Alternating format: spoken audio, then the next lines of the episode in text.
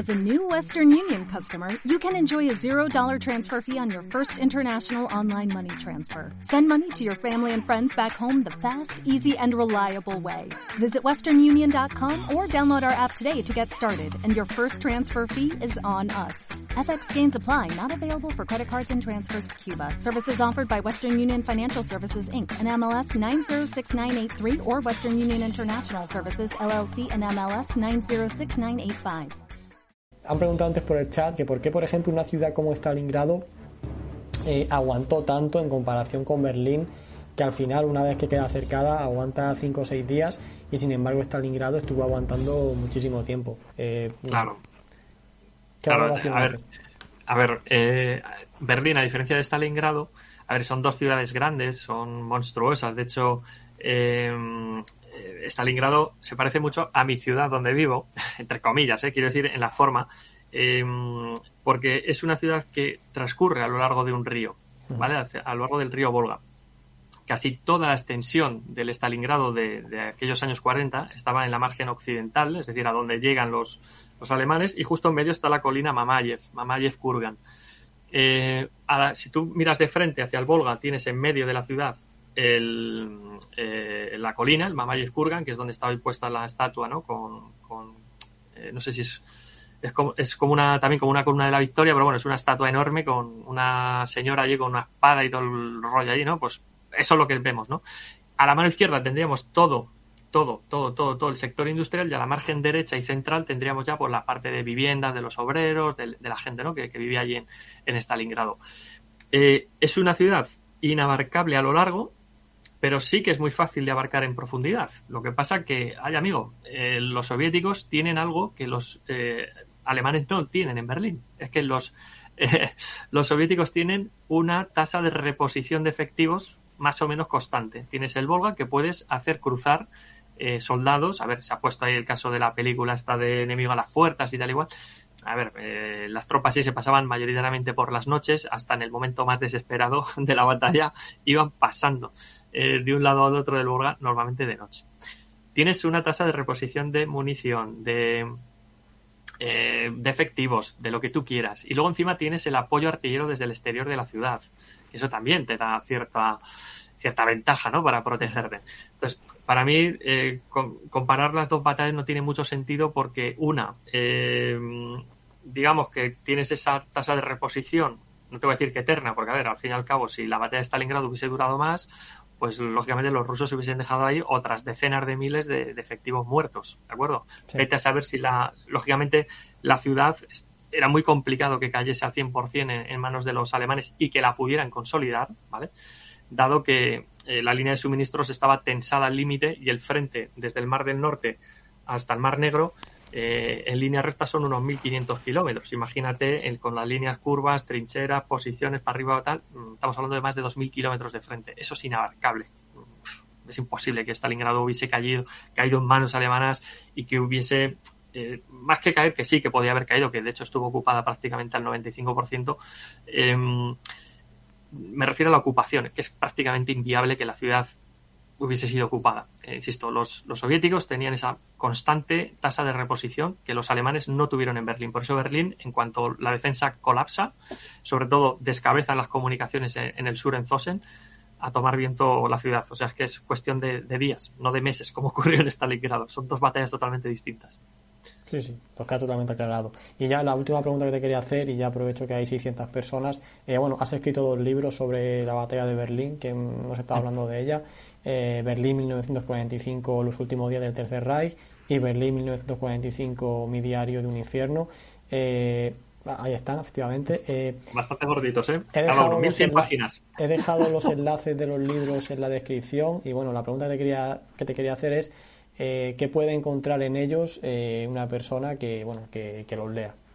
Vale, en principio, a mí me gusta, me gusta mucho leer historia. De hecho, desde jovencito, desde, te hablo 10, 12 años, prácticamente el 90% de las cosas que leo son ensayos de historia. Eh, me he tragado, te puedes imaginar, libros de todos los tamaños, de todos los colores y estoy mirando aquí a izquierda derecha en mi despacho y bueno, me faltan en más partes de, mi casa, tengo más de mil libros tranquilamente, más luego material digital que por desgracia pues ya no se puede conseguir en papel y, que bueno, pues me han facilitado eh, en formato digital, pero tengo varios miles de, libros en, en, mi poder, me he leído la gran mayoría tengo ahí una pequeña cola todavía que se me resiste, pero bueno, por desgracia por el tiempo no, no, no puedo eh, echarle mano a todo lo que yo quisiera y encima, pues bueno, aparte de trabajar, eh, de estudiar y demás, eh, que sigo formándome para variar, pues el poquito tiempo que tengo libre lo dedico a la investigación, a la divulgación y por supuesto a escribir.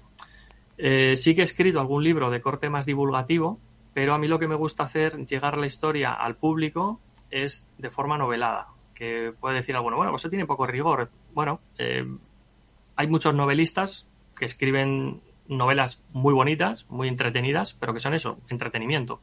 Yo lo que persigo a través de mis obras, las que no son de corte divulgativo, sino como es el caso de Berlín 1945, es de forma novelada meterte en la batalla en 360 grados y contarte cómo transcurrió aquella batalla, te estoy bombardeando información que ni te estás enterando, pero te estoy metiendo pim, pam, pim, pam, muchísima información. De hecho, estos libros, como he comentado al principio, eh, cuando comentábamos una aproximación a, la ciudad de Berlín, eh, ha habido más de un lector que se ha hecho un croquis y luego ha ido a visitar Berlín y ha ido siguiendo los pasos de los protagonistas de estos, de estos dos libros. Porque en los libros lo que vais a encontrar es historia, historia, historia, historia. Eh, hay un elenco de personajes eh, ficticios, muy pequeñitos, pero que son una amalgama de varios eh, combatientes o de testimonios que he ido recogiendo de familiares de combatientes. Y el resto, lo que os vais a encontrar son personajes reales que vivieron situaciones reales. Lógicamente, aquí y allá, pues tiene que haber alguna situación ficticia para poder entrelazar esas situaciones reales que por suerte o por desgracia, pues no nos ha tocado vivir. Pero lo que vais a encontrar en estos dos libros eh, es eso, historia de forma novelada y contada para que cualquiera de los lectores pueda experimentar la angustia de lo que fue la defensa de la ciudad, porque lo que donde he metido al lector en esta ocasión es en el lado de los defensores. Tal vez con el tiempo y con, eh, con más años por delante, pues me cuente la batalla desde el, desde el punto de vista soviético, ¿vale? Es decir, como gente que, personajes, que serán lógicamente reales y ficticios, Em, cómo van tomando la, ciudad de Berlín. Pero me parecía como más interesante porque todavía despierta, suscita ese interés, ¿verdad? Eh, cómo se defendió la ciudad por dentro. Bueno, pues eh, de forma novelada yo creo que ser de los pocos autores en España eh, que te cuenta en castellano el cómo fue la defensa de, de, la ciudad de Berlín vista por los, por los defensores. Y para ello, lógicamente, pues me he desplazado a la ciudad, He visitado muchos de los emplazamientos de los que hablo, eh, bueno, que, muchos, no, todos de los que hablo les he visitado, salvo los que no existen, lógicamente, porque se han derruido, pero para eso está la documentación, las fotografías y demás que, he podido tener el, acceso eh, a la información en el Bundesarchiv o, o, incluso a través de, fotografías y escritos de, de carácter ya más biográfico personal de gente que sí vivió la batalla. Pues nada, pues dicho queda. Eh, ya digo, tenéis los enlaces en la descripción y, quien le interese puede adquirirlos para, para, documentarse mejor de esta batalla. Yo la verdad tengo que decirte que, bueno, no nos conocíamos, nunca habíamos hablado antes del día de hoy y yo la verdad que, he estado muy cómodo en el, en el directo contigo. Eh, yo creo que hemos hablado de un montón de asuntos en profundidad. hemos cumplido ampliamente desde mi punto de vista el objetivo de de la información que yo al menos mm, tenía en mente eh, que se transmitiese. Y bueno, para mí ha sido un, directo fantástico. Eh, por los comentarios que, estoy leyendo y llevo leyendo durante todo el programa, eh, creo que a, todos los oyentes le ha encantado. Así que yo, Daniel, te quería dar las gracias por, por haber venido y por habernos pues amenizado esta, esta tarde-noche del viernes.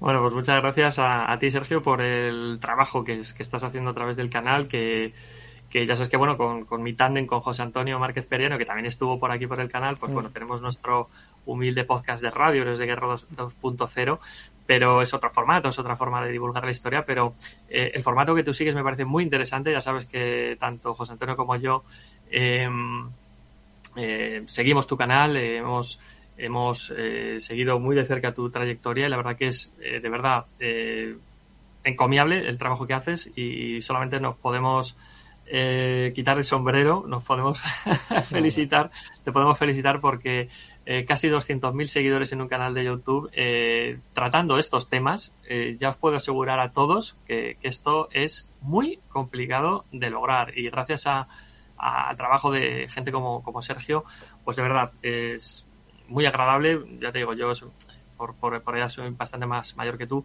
y, y yo cuando era más jovencito pues no tenía a mi alcance estos eh, estos medios. Yo recuerdo que empecé a tener internet en mi casa pues a finales de los 90.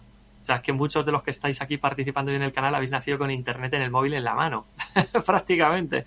Entonces, toda esta información, toda esta documentación que yo hago, todavía sigo haciendo de forma tradicional, ¿no? Visitando los lugares, haciendo entrevistas, eh, buceando eh, horas y horas en archivos históricos y, bueno, pues ahí tenemos esa forma de, hacer llegar la historia pues a través de, los libros.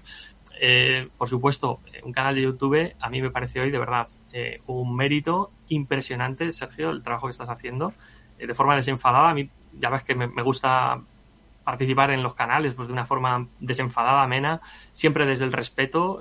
aquí cada uno puede tener sus opiniones, es muy libre de tener cada uno las opiniones que quiera, pero siempre desde el respeto.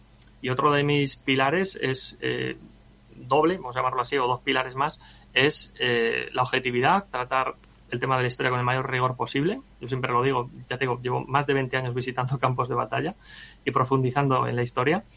Y yo he llegado a la conclusión, no sé si esto le podrá servir a alguien eh, el día de mañana, pero eh, cada día que pasa sigo aprendiendo y lo que tengo claro es que de alguna forma o de otra en las guerras solo hay perdedores, no hay ganadores. Los únicos ganadores pues pueden ser los políticos que, que bueno, que, mm, que de alguna forma sacan rédito político o territorial de su, del sacrificio de otros en el campo de batalla y que por desgracia los más son los que mueren, los soldados, los jóvenes, etcétera, y por beneficio de unos pocos, ¿no? Y yo sé que muchas veces las cosas que digo pues se pueden malinterpretar, se pueden, ya estoy acostumbrado, ya te digo, me, me han llamado desde lo de un extremo a lo del otro, ya me da absolutamente igual, lo que sí que está claro es que hay que alejarse de, fanatismos. Lo que hay que estar claro, lo que hay que tener muy claro, es que cada uno puede dar su opinión, documentándose con, argumentos y demás. Y sobre todo, pues de acudir a, fuentes primarias, que es como, como me interesa a mí hacerlo. A partir de ahí, pues hay gente con, esto de frente, que como no pienses como él, ya enseguidamente te, te, ataca la yugular. Pues bueno, si son felices así, me parece muy bien. Yo lo que voy a defender siempre es el rigor, la objetividad y a ser posible, pues divulgar la historia de forma amena, como haces en el, en el canal. Así que Sergio, te animo de verdad a que sigas por esta senda, que, vas a lograr todavía muchos más éxitos. Pues,